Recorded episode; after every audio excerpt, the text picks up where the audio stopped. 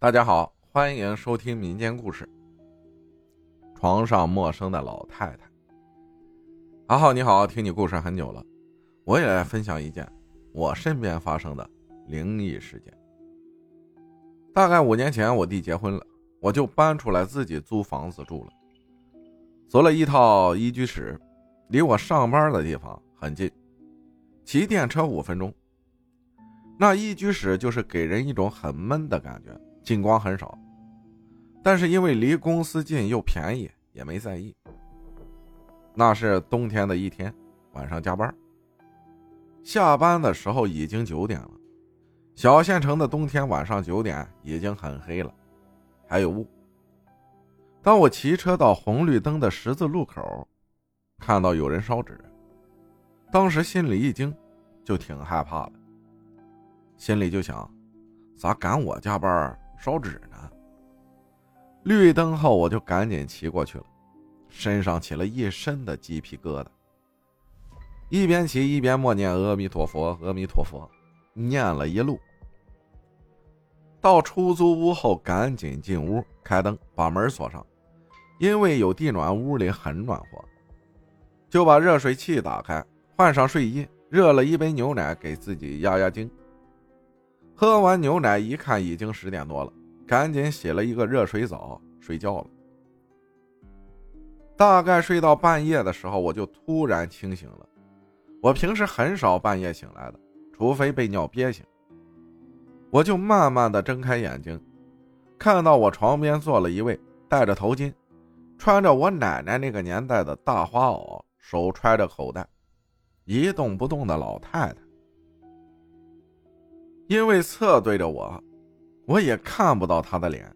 当时我就想眼花了，我就闭上眼睛又睁开，他还在那儿。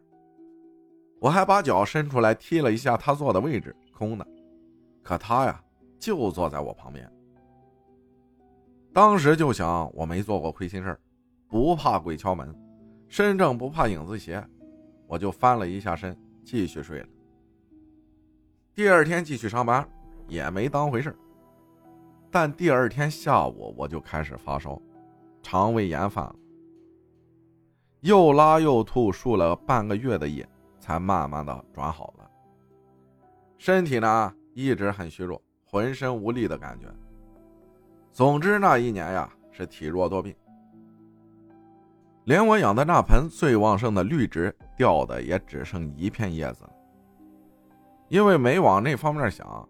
也所以啊，也没去看事儿的地方看看。再后来呢，就搬家了，把我那盆只剩一片叶子的绿植也一起搬进了新家里。没多久，我那盆只剩一片叶子的绿植又枝繁叶茂了。我也没换盆，也没有换土，就是很茂盛。这我就觉得我之前的房子风水不好。连家里的绿植也枯萎了。再后来呀，我一个姐立了类似堂口吧，我找她给我看看。我姐就说我被一个外鬼跟着，而且已经好几年了。我就突然想起了那个坐在我床边的老太太。我姐说，我这种体质啊，就是爱吓着，爱被脏东西跟着。让我别总是很晚回家，少走夜路之类的。然后呢，烧了一点纸钱，还画了一道他画的符。一边烧一边念叨着：“拿了钱赶紧走。”巴拉阿拉的一堆话，我也记不清了。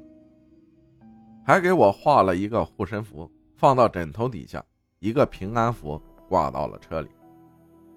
现在的我呢，就顺顺利利的，也有了男朋友了。明年就要结婚了，我那盆只剩了一片叶子的绿植，现在依然枝繁叶茂，是越长越好。有些事情啊，真的很难解释清楚，心存善念，一定会越来越好的。故事呢，就到这里就结束了。我呢，现在也已经很好了。感谢一只羊分享的故事。谢谢大家的收听，我是阿浩，咱们下期再见。